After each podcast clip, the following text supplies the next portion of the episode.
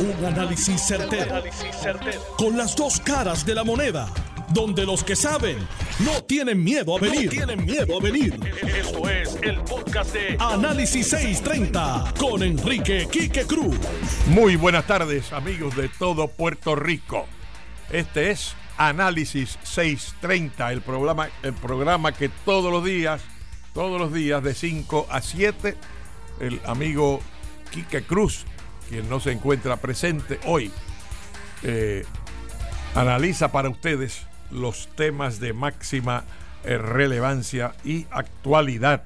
Les habla Ronnie Jarabo, aquí sustituyendo a mi amigo, un privilegio a petición de él en estos tres días, ayer lunes, hoy martes y mañana eh, miércoles, con la ayuda de los miembros del gabinete, aquellos distinguidos amigos que asistimos colaborando eh, con Quique Cruz, asistimos en el análisis de esos asuntos y acaban de pasar la última hora eh, la esperada eh, convicción del policía que allá en Minneapolis, estado de Minnesota, brutalmente asesinó a George Floyd detonando una serie de manifestaciones multitudinarias en Estados Unidos en contra de la violencia en contra de la violencia racial, de la violencia eh, policiaca, del exceso de fuerza, en particular en contra de los miembros eh, de la raza negra. Así que eh, este veredicto era esperado, la prueba era tan contundente tan clara, estaba en videos eh, la prueba pericial de cuál fue la verdadera causa eh, de la muerte de George Floyd. Eh, realmente lo asfixió y le al colocar por un periodo largo de tiempo su rodilla y el peso de su cuerpo sobre su garganta y entonces pues le provoca obviamente el, el paro cardíaco y toda la eh, lo que culminó en, su muerte, un asesinato en primer grado eh, que espero que no salga más. Así que eh, acá en Puerto Rico, pues las cosas se están calentando bastante, como analizábamos ayer junto al amigo Gary Rodríguez. Eh, en cuanto al asunto del nombramiento del secretario de Educación interino, eh, el licenciado Jesús González Cruz. Eh, y aquí ha habido dos desacuerdos principales y uno subsidiario. El, el, subsidiario, pues ya lo saben ustedes, que si, que si el gobernador podía o no podía nombrar nombrar a, cualquier persona de, la, del Departamento de Educación para ocupar interinamente la plaza del, del secretario de Educación. No existiendo en ley un orden sucesoral, pues yo sostengo que sí podía hacerlo y ese asunto pues no tiene mayor controversia. El que sí tiene controversia es que inesperadamente el gobernador ha sostenido eh, la posición de que no necesita eh, eh, que el Senado le dé su aprobación a ese nombramiento interino. y en eso pues ha surgido un, como era predecible, un desacuerdo fundamental con el presidente del Senado que sostiene, como sostuvo en su día Tomás Rivera Schatz, y otros estudiosos de la materia que el nombramiento de una persona que no es secretario ni subsecretario, sino que va a ocupar interinamente esa plaza en lo que se hace una designación en propiedad, sí requiere, de acuerdo al código político, el visto bueno eh, del Senado. Esa fue la posición en el anterior cuatrienio de la mayoría PNP y en particularmente y muy elocuentemente del presidente del Senado de entonces, Tomás Rivera Schatz. y sigue siendo su posición.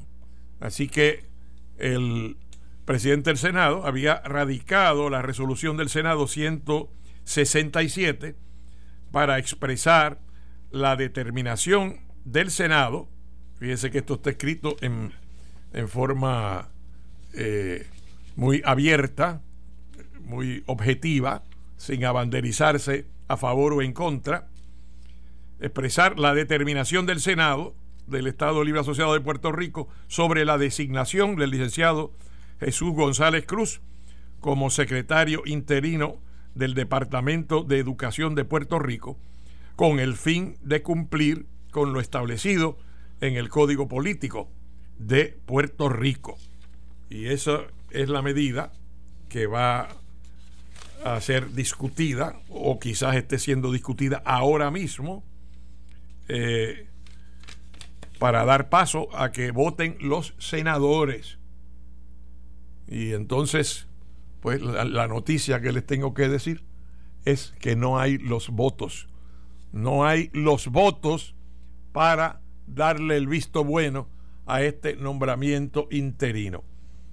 Eh, sí tiene los votos a favor de la delegación del PNP, que son 10 eh, personas, o sea, que los senadores del PNP están de acuerdo que el Senado se tiene que expresar y van a votar a favor de eh, darle el visto bueno al interino.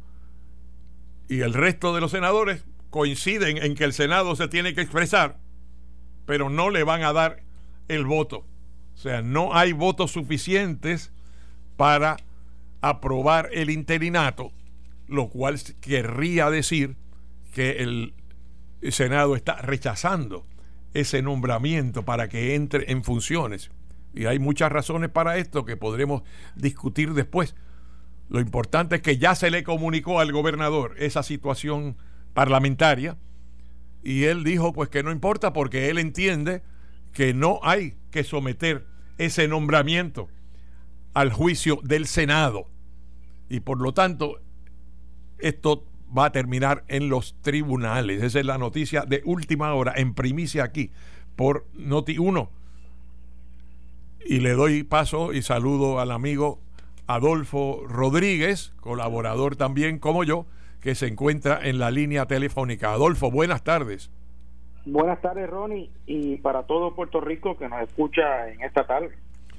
Pues, ¿qué te parece lo que acabo de informar?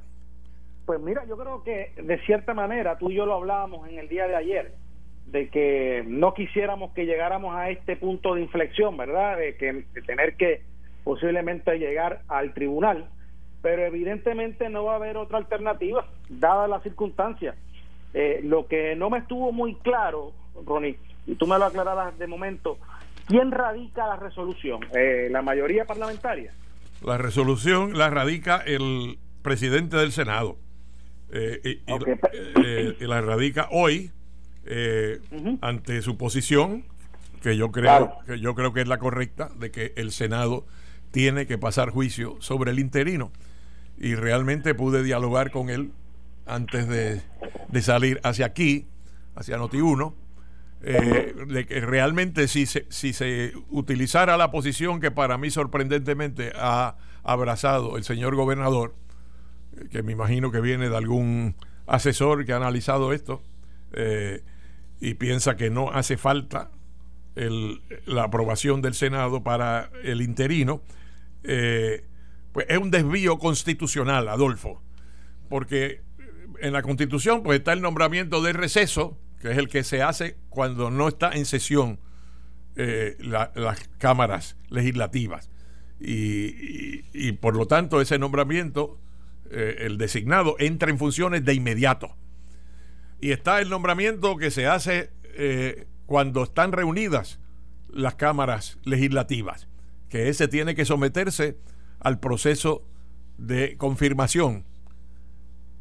Entonces, esto es un híbrido en una situación especial, pero si la persona que es nombrado como interino, porque surge la vacante, ¿verdad? Por una manera u otra, puede ser por renuncia, puede ser por muerte. Eh, y en este caso es porque el Senado eh, no tienen los votos para aprobar el nombramiento y llegan al, acuerdo de caballeros que se retire el nombramiento, como discutíamos ayer tú, Gary y yo, ¿verdad? Eh, si se permite que ahora haya un nombramiento que entre en funciones de inmediato como si fuera un nombramiento de receso, sin recibir el visto bueno del Senado, pues es una tercera modalidad, es un desvío constitucional. Y por eso aquí lo que debió haber ocurrido es lo que nosotros describíamos idílicamente en el mundo de la, de la especulación, que hubiera un diálogo eh, entre el gobernador y el presidente del Senado.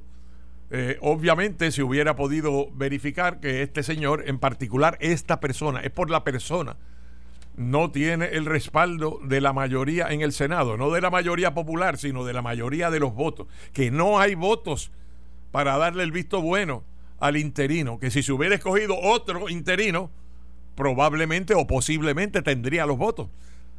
Pero entonces, al, al decir el gobernador, pues no importa, no importa que lo rechacen, porque yo entiendo que no hay que someterlo a ese proceso, pues va directo al tribunal, o sea, la sangre llegó al río, ¿verdad? ¿Qué tú dices de eso? Es, inevitable un, un, choque constitucional, evidentemente, eh, en este asunto. A mí te tengo que decir que lo más que me preocupa es que en tanto y en cuanto ese asunto se delucide en los tribunales, estos temas procesales, en el camino mantenemos entonces al Departamento de Educación acéfalo eh, en, un momento muy crítico. Bueno, hay un subsecretario allí, lo que pasa que no era presentable en sociedad aparentemente, ¿verdad? No sé. Eh, hay un subsecretario que inherentemente, Adolfo, entra en funciones, porque no está el secretario.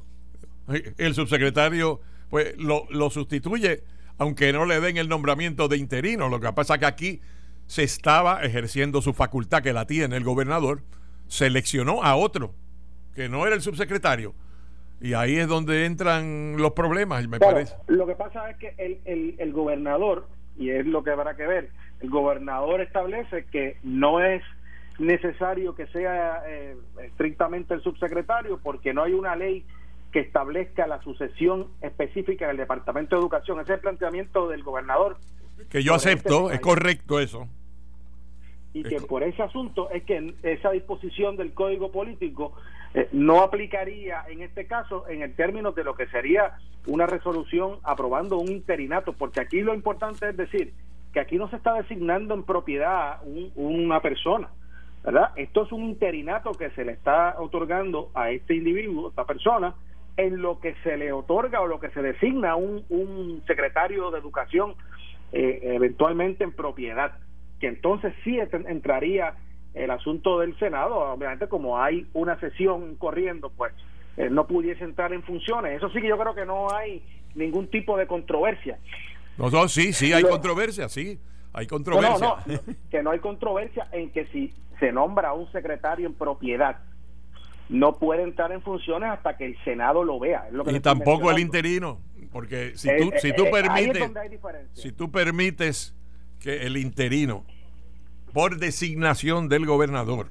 No es porque eh, está ausente el secretario en propiedad y el subsecretario se queda en funciones interinas de secretario. Eso no es. Es que hay una vacante. Porque el nombramiento de receso que se había hecho quedó retirado. O sea, no hay nadie nombrado secretario. ¿Qué pasa ahora? ¿Entra el subsecretario en funciones interinas? No. Ejerce su facultad el gobernador y como no hay un orden sucesoral establecido por ley, él hace una designación. Si el gobernador hace una designación de un interino, necesita el visto bueno del Senado. Ese es el precedente. Ese es el precedente que aplicó el Senado con mayoría PNP hace meses.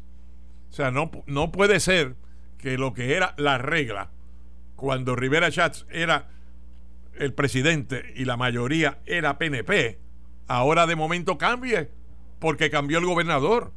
Tiene que ser la misma regla y por eso yo creo que en eso el gobernador Pierluisi está equivocado, está mal asesorado y ya si él está convencido que él es abogado y fue secretario de justicia, de lo contrario a lo que yo digo, pues va a ir al va a ir al tribunal para defender. No, no, esto terminará en el tribunal, esto terminará en el tribunal, no se quepa duda. Y el choque constitucional que se va a dar aquí, eh, eh, habrá que ver, ¿verdad?, cómo se resuelve. Y me imagino, yo esperaría que una vez se radique el pleito, eventualmente, hablábamos en el día de ayer que quienes únicos pudiesen llevar ese caso sería el Senado. ¿verdad? En, este caso, que serán los que tuviesen standing para. Bueno, si el, si el gobernador insiste en poner en funciones de secretario al interino, me imagino que entonces eh, será así. El Senado eh, acudirá a los tribunales y se amparará no solo en el análisis constitucional, sino en los precedentes. Y el, y el precedente pues lo está defendiendo los propios legisladores PNP, están defendiendo el precedente. Y habrá que ver incluso, pues me imagino que se radique, inmediatamente se radicará también una moción de certificación para que el Supremo eh, sea quien inmediatamente asuma lo que sería el caso y, eventualmente la decisión sobre este tema y este asunto. Y no sería más fácil, Adolfo, no sería más fácil, pregunto yo, ¿verdad? Que se escogiera otro interino. Porque aparentemente la carta de presentación de este señor, eh, sobre todo en sus funciones en el municipio de Arecibo como subadministrador, pues, pues no, es muy buena. No, no es una carta de presentación que convenza ni a los miembros de la delegación popular ni a los miembros de las minorías allí también representada, porque allí no es PNP y, Popular nada más, hay, hay cinco votos adicionales, ¿verdad? que son dos de Victoria Ciudadana, uno independiente, uno independentista y uno del proyecto Dignidad. O sea que ahí tampoco el interino tiene votos. Es una manera más pragmática, más eficiente, pero implicaría de dar su brazo a torcer el gobernador sería escoger a otro funcionario del Departamento de Educación como interino. Bueno, nos están haciendo las señales aquí, Adolfo, de que tenemos que hacer una pausa. Podemos seguir el tema después de la pausa. Lo redondeamos tú y yo porque por ahí viene, me dicen John Mott hoy, no sé, hoy es martes y normalmente él viene a discutir temas relacionados con la Junta. No se vaya nadie que en ese tema y en cualquier otro aquí lo escucha primero por Noti1. Eh, estás escuchando el podcast de Noti1. Análisis 630 con Enrique Quique Cruz. Regresamos en Análisis 630.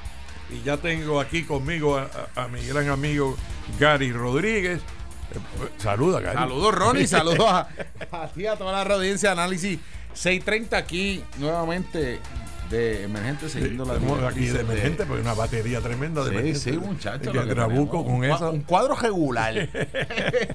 eh, tenemos a Adolfo también en, en la línea eh, y ahora el amigo eh, John Mott que usualmente eh, los martes comenta temas relacionados con la Junta de Supervisión Fiscal. Saludamos al amigo John Mott. Hola. ¿Cómo estamos? Saludos, John. pero usted tiene un, micrófono de alta definición ahí eh, que le han puesto directo. Parece que está aquí en el estudio. ¿Cómo está, John? Muy bien, muy bien. Mira, hay dos temitas aquí que nos, nos, dan vuelta a la cabeza aquí a Gary y a mí. Eh, uno, eh, el asunto de la el debate sobre las reasignaciones eh, en el caso de la reasignación eh, administrativa, aparentemente, de, un dinero que había en AFAF, eh, transfiriéndosele a la Comisión Estatal de Elecciones para eh, sufragar los gastos de la elección especial de, la, de, la, de los emisarios pro estadidad que irían al Congreso como parte del, del plan Tennessee. Y no sé, como que hubo un palante y para atrás ahí, primero que estaban opuestos, segundo que hubo una votación 4 a 3 en la Junta aprobándolo. Después como una reconsideración, una carta que la leyó Gary aquí, parte de ella ayer, y después un comunicado, eh, para mí ambiguo, porque cita la ley promesa eh, y el artículo en particular que les impide a ellos intervenir en asuntos que tengan que ver con la autodeterminación y el debate del estatus y agarrándose y agarrándose de eso entonces hacen una referencia a que eh, la asignación de fondos es asunto del gobernador y la legislatura y que se tendrá que atender de acuerdo a la ley de Puerto Rico, eh, como si no estuviera promesa, ¿verdad? Haciendo referencia a la sesión 402 de promesa. entonces, Correcto. eh, la, la ley de Puerto Rico, y nosotros que somos ex legisladores aquí, eh, sabemos que cuando se hace una reasignación hay que aprobar una resolución conjunta que se apruebe en la Cámara y el Senado y la firma el gobernador. Se puede haber una reasignación interna para fines distintos dentro de una misma unidad fiscal, pero cuando son unidades fiscales distintas, como es AFAF y la Comisión Estatal de Elecciones, o sea, ¿qué es lo que está diciendo la Junta en esa carta según lo interpretas tú? Yo no me quiero meter en ese asunto, eso es lo que están diciendo. Yo no me meto, eso es un lío del carajo, ustedes son unos politiqueros, no me voy a meter en eso. No, no, pues estamos es- hablando jurídicamente, John. Ah, eso es lo que está diciendo la Junta. Eso es lo que está diciendo la Junta. Ok, está bien. Exacto, Se lavaron las manos como Pilato. exactamente. Pero Exactamente. la, la asignación del dinero tendría que salir de algún fondo especial, algún fondo general o del dinero asignado a la Comisión Estatal de Elecciones en términos eh, generales, lo que se le asigna en el presupuesto. De ahí tienen que sacar los 1.8 millones, creo que son. 1.8. ¿Cuál es tu opinión como abogado ahora? No me digas lo que la Junta pensó, ya me lo dijiste. ¿Qué tú Ok, crees? yo no soy especialista en ese tipo de cosas, de lo, de, como tú dices, muy acertadamente, de que tiene que haber una resolución conjunta, etcétera. Eso yo no lo he estudiado y como no lo he estudiado no sé decirte. Yo entiendo que es probable que esto acabe en los tribunales. Este, siempre ¿Otra hay que recordar. Sí, de calle, pero los tribunales estatales, o sea, en, en Sí, el sí, tribunal, sí. en tribunal de primera instancia. Sí. Y ahí dirán si, si ese tipo de asignación es válida o no, o no es válida. Y, y Adolfo Rodríguez, que está en línea, ¿qué, ¿qué nos quiere decir sobre eso? Bueno, yo creo que ayer hablábamos sobre el tema y, y lo que sí es seguro, como tú me mencionabas, reasignaciones tienen que ser, si son entre agencias, eh, son partidas que tienen que ir a través de una acción conjunta y eventualmente aprobadas por, por la Junta, ahora en este caso, ¿verdad? Y No, se Junta- pueden hacer, Ajá. No, porque la, nor- la norma ahora, e- excepto en estos temas que está excluida la Junta, la norma es que la reasignación las aprobaba la Junta. O sea, si se quería Claro. hacer una reasignación sin el visto bueno de la Junta, no se podía hacer. Claro, Eh, así es. En, e- en este caso, lo que sí habría que ver es que donde, honestamente, yo no conozco si es que existe algún tipo de fondo dentro de lo que podría ser la agencia. La misma Comisión Estatal de Elecciones. que es la- eh, así es. Que es la que pudiese entonces utilizar algunos fondos, algunos mecanismos que pudiesen eh, a bien tener fiscales, que pudiesen entonces dar el pie de, de que no haya no haga falta el utilizar entonces la figura de la, de la resolución conjunta. bueno, pues vamos a ver. Ahora- Les, les recuerdo que hay unos fondos en unas cuentas especiales que suman más de 10 billones de dólares que no están restringidos y tal vez de ahí que lo quieran sacar. No son, no son las reservas para pagar la deuda, esos no son. No, no porque eso nunca nunca ha sido reserva para pagar la deuda, porque eso se hizo, eso existía desde los tiempos de Alejandro. En esos tiempos eran como 6 billones de dólares, ahora es en exceso de 20 billones, de los cuales como 10 o 12 no están restringidos según la Junta. Y eso está, Digo sí, según la Junta. y está a cargo de OGP o de quién? ¿Dónde está eso? AFAS.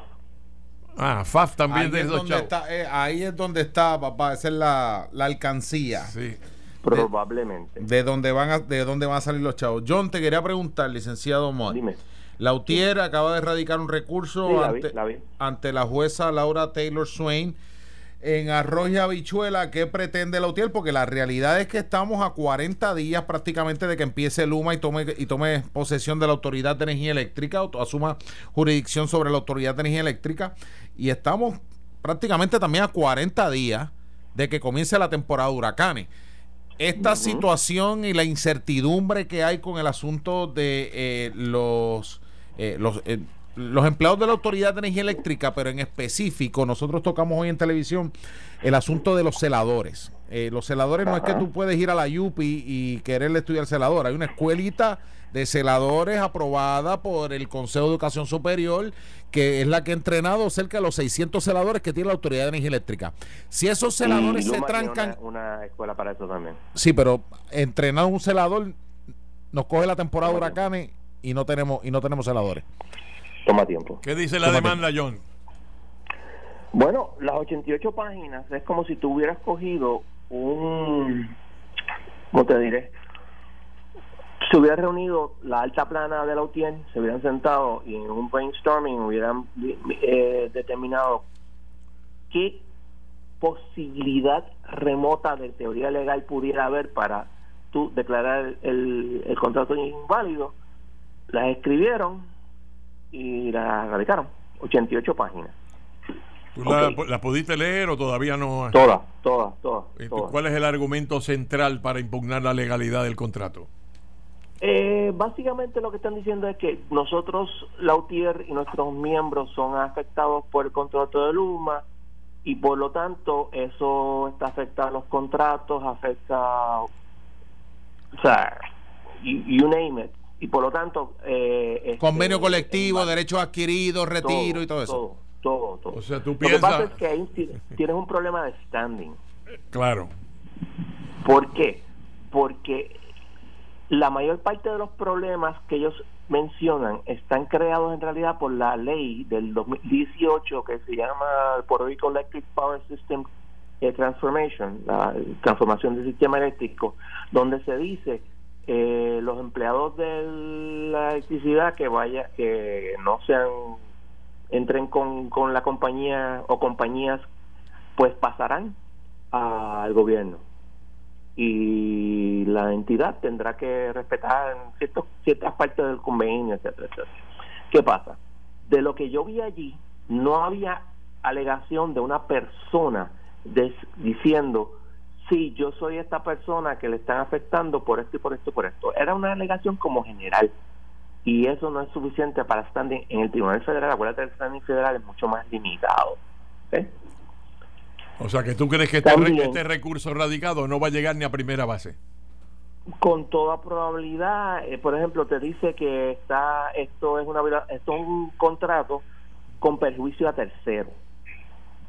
Por ejemplo, que es una en un caso viejo del Tribunal Supremo de Puerto Rico que no le han dado mucha mucho seguimiento y hay una opinión del juez eh, de Sosa del febrero del 2020 eh, que está reportada donde hace un análisis muy bueno de la de eso y dice, mira, esto no es óbice, porque en aquel caso, y en un caso particular, había una, una este, eh, opción de compra. Y entonces, mientras existía la opción, el, una de las partes vendió el, el, inmueble. Y aquí es diferente, porque como él, dice de Sosa, pues mira, muchas veces tú haces contratos que van a afectar a terceros eso no quiere decir que son inválidos. Porque, por ejemplo, en nuestra profesión de abogado, y tú lo sabes, Ronnie, tú estás este tú tienes un cliente por muchos años y de momento el cliente decide irse con otro abogado qué vas a hacer no no este eh, eh, eso es impermisible porque está interrumpiendo o interviniendo en el contrato etcétera eh, sería una restricción a la libertad de, de, contratación. Ahora, y por ahí para adelante. O sea que podemos esperar una moción de desestimación de parte de, eh, me imagino que el demandado es la Autoridad de Energía Eléctrica aquí, ¿verdad? Aquí el demandado es Pedro Luis y la Autoridad Eléctrica. Todo el mundo. Todo, el mundo y su madre. y también hay, hay, alegaciones de que la, hay leyes que están que son inválidas, las leyes que establecen que como tú estableces la, la P3, todo ese tipo de cosas están siendo invalidadas, como te dije. Ellos cogieron todas las posibilidades habidas y por haber sobre la faz de la Tierra y siendo justo, si yo hubiese sido abogado, probablemente hubiera hecho lo mismo. Y, y las pusieron sobre el papel para ver qué A ver, si, a, ver, qué se pega de eso. De ¿Quién firma aquí la demanda? Rolando Emanueli. Rolando Emanueli. y su, y su compañera abogada, que, cuyo nombre en este momento. Jessica Méndez Colbert Jessica. Jessica Méndez eh, Colbert, que establece que las cláusulas del contrato, de las 53 cláusulas del contrato, 41 benefician a Luma, 8 a P3, 4 son neutrales y ninguna beneficia a la Autoridad de Energía Eléctrica. Incluso 49 cláusulas lo, hacen, lo que hacen es afectar a la Autoridad de Energía Eléctrica y es lo que hace el contrato leonino. Este, el problema es que yo no dice Méndez Colbert. para hacer eso. ¿Cómo? Ese es el problema, que no tienen standing para decir eso. Prepa lo podría decir pero no lo puede, o sea, si tú no eres parte del contrato, tú no puedes decir que el contrato es leonino y por lo tanto inválido. Exacto. vuelvo, El primer problema de esta demanda es falta de standing. ¿Sabes? Para que la gente lo entienda en arroba bichuela, John para tú tener standing, tú tienes que haber sido parte. El que tiene que decir que el contrato es leonino y me afecta más de lo que me beneficia es, prepa, no la tiene. Es prepa, tiene que tener un daño específico y, particularizado. Estoy traduciendo de lo que dice la jurisprudencia federal. Y en la forma práctica, en el sistema federal, y puede decir cualquier abogado que, que, que ha litigado ese tipo de cosas, es mucho más estricto, uno, dos, y yo estoy en el caso de promesa, así que yo sé cómo piensa la, la, la juez Swain. Ella le encanta tirar el asunto de standing. Voy a dar un ejemplo. En el caso de eh, Cofina, la utiliza el mismo tipo de argumento. A mí esto me afecta. Y la juez le dijo, tú no tienes standing. Y se lo digo así en la cara, no tienes standing. interesante eh, en tu análisis, John, que abres la puerta eh, a que entendamos que este contrato, si aceptáramos alguno de los argumentos de Lautier y, de, sus abogados, pudiera ser impugnable.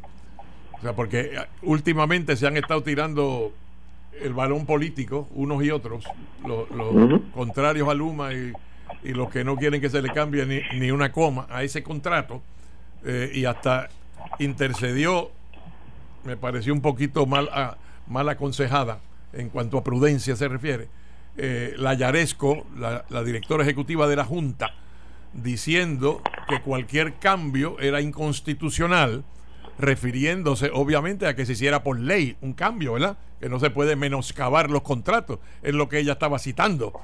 Eh, bueno, ella, ella, ella dijo específicamente, porque yo leí la, carta, sí. era sobre la resolución conjunta donde decía, vamos a mover el, el contrato seis meses ella se refería a eso solamente. Y esa, pero, era por ley que se iba a hacer eso y estaba interviniendo con un contrato. Entonces alude a la cláusula constitucional de la de la Constitución Federal y de y también de la de, Puerto, Rico. Pero esa alternativa de mover el contrato un, eh, unos, seis meses a que empiece en enero enero enero primero, porque John y Adolfo que está ahí también, en términos prácticos, Luma entra a la Autoridad de Energía Eléctrica el mismo día que comienza la temporada de huracanes. Eh, hablamos del tema de los celadores en específico. Eh, pues porque entrenar celadores no es como tú abrir una convocatoria para gondoleros por un supermercado.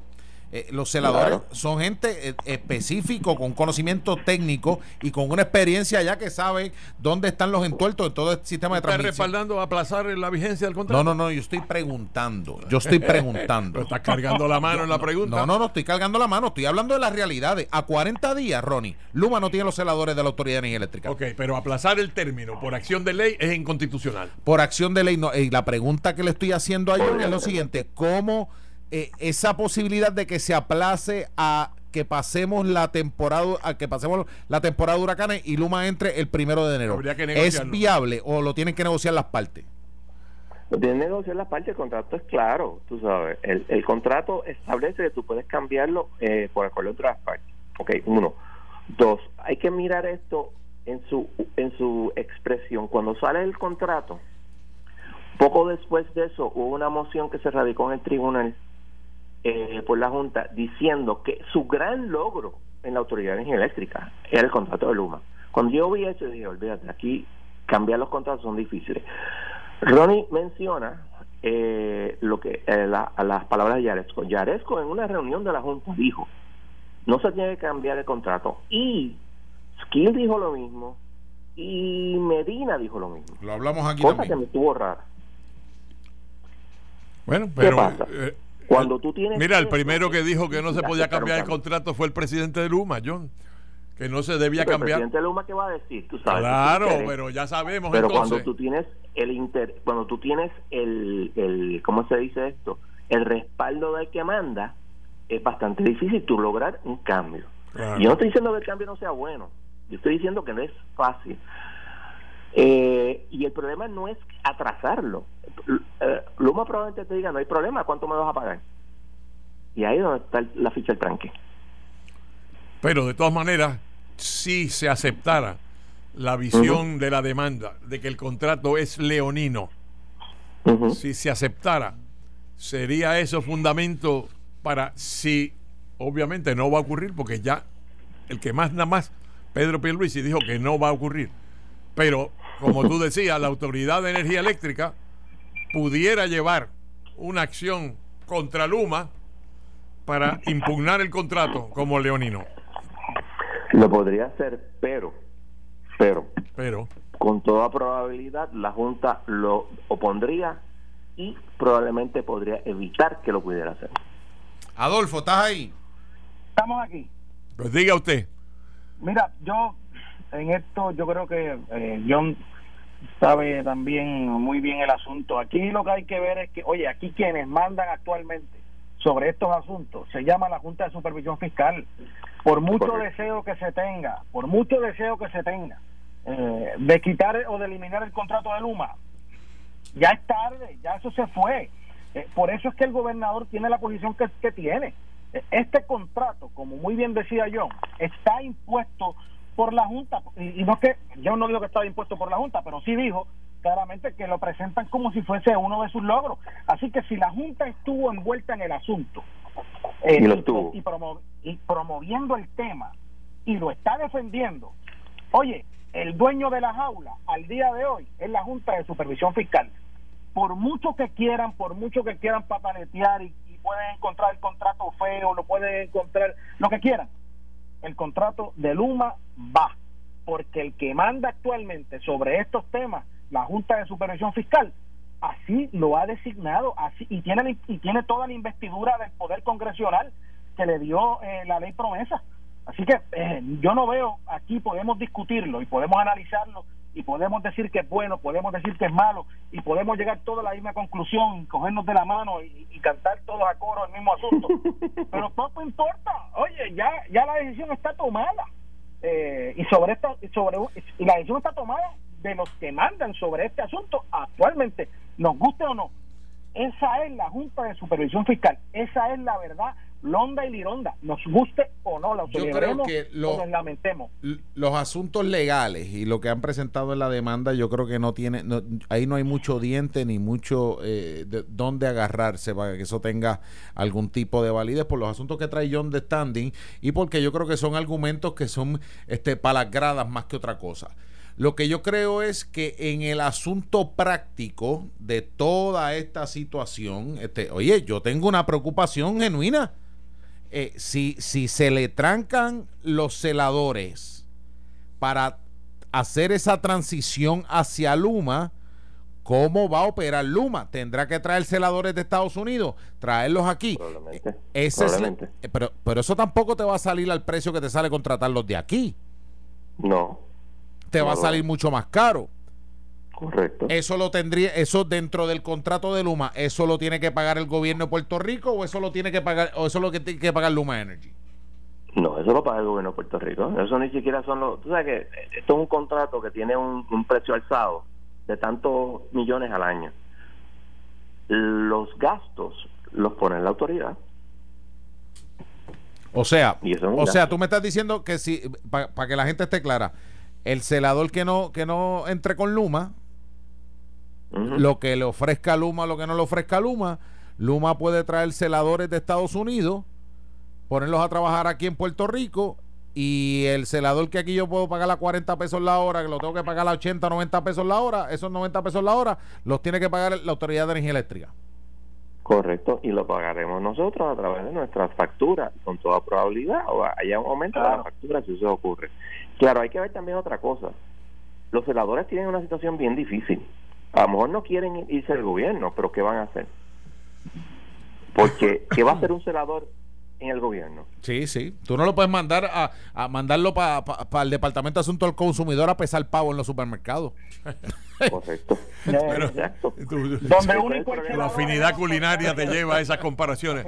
Tú sabes. Eh, bueno, no hay duda que creo que sería una mala decisión que un celador que es un especialista, eh, que está dispuesto además a arriesgar la vida para servirle al pueblo de Puerto Rico cumpliendo sus facultades, eh, terminase sin trabajo y que se importara entonces recursos humanos más caros para hacer el trabajo que debía hacer ese celador. Me parece que hay otros caminos. Y tú puedes traerle a Estados Unidos, Ronnie, pero no van a saber tanto como esto que en cañaboncito a bregar con eso. Oye, aquí pasó cuando María, cuando trajeron la gente de Jacksonville Power Authority, que los tuvieron que dejar en el área metro porque cuando empezaron a ver las haldas subiendo para Naranjito, después la tirantado, dijeron, espérate, espérate, pero esto no es lo que nosotros estamos acostumbrados a bregar. Entonces hay que subcontratar a los de aquí, ¿verdad? Entonces, entonces aquí es que se le entorcha el rabo a la puerca, pero el, el asunto, yo creo que lo, en términos prácticos, operacionales, de Luma y esa transición de empleados de energía eléctrica a Luma Energy, porque mire, contable, eh, secretaria, eh, servicio al cliente, ingenieros, abogados, gente de finanzas, de compra, este, de todos los otros departamentos, tú puedes conseguir en una convocatoria abierta y la gente te va a llegar a trabajar con Luma. El asunto de los celadores en específico es donde yo creo, yo creo que esa transición se puede trancar y se puede complicar esa, e, ese comienzo del primero de junio. Bueno, pues con, eso pues terminamos este tema. Te doy las gracias, John, por tu excelente intervención, como siempre, y por tu colaboración. Y tengo un mensaje aquí que yo no había visto en mi celular, eh, eh, ahí, y me lo envía Quique Cruz. Ah. Y Quique Cruz me está enviando aquí eh, eh, copia de una eh, resolución que tiene que ver con la investigación del FEI. y la imputación del FEI sobre Sandra Torres López, presidenta del negociado de telecomunicaciones, y Catherine Erazo García, contratista, y, y la resolución que yo no había visto, aunque eso fue publicado por el Nuevo Día, me dice Kike aquí Dice la resolución, el, el 14 de abril de 2021 recibimos una comunicación de los fiscales especiales independientes en el caso de autos.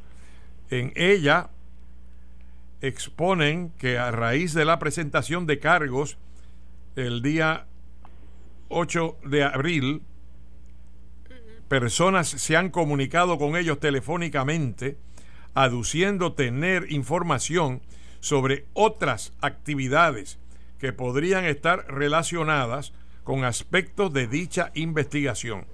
Sin embargo, la información obtenida no altera específicamente las denuncias presentadas contra la señora Sandra Torres López. Pregunto yo, entonces, ¿contra quién tiene que ver la información ofrecida? En consecuencia de lo anterior, solicitan autorización, los fiscales, para ampliar la investigación, en palabras mayores, y entrevistar a las personas que se han comunicado con ellos y determinar la acción que corresponda, si alguna.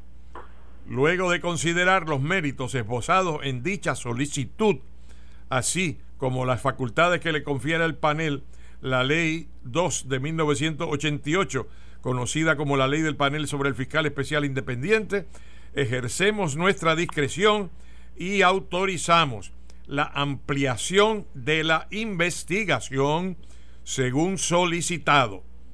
En consecuencia, se le concede al licenciado Ramón Mendoza Rosario, fiscal independiente, a la licenciada Leticia Pavón Ortiz y al licenciado Juan Catalá Suárez 30 días laborables contados a partir de la notificación de la presente resolución para que notifiquen al panel, para que procedan de la presente resolución, para que procedan de conformidad y notifiquen al panel el resultado de dichas entrevistas. Ay, Virgen. Firma Nidia Coto Vive, Rubén Vélez Torres y, Gris Rivera Sánchez. 30 días más, eso significa, Ronnie, que están ampliando la investigación de lo de las eh, telecomunicaciones contra Sandra Torres, porque parece que... Sí, pero no tiene que ver con Sandra Torres, es la parte importante que señalan aquí. Así que esto pica y se extiende. Vamos a ver qué pasa. eso hacemos la pausa de las seis. No se vaya nadie. Esto fue el, podcast de Notiuno. Análisis 630 con Enrique Quique Cruz. Dale play a tu podcast favorito a través de Apple Podcasts, Spotify, Google Podcasts, Stitcher y notiuno.com.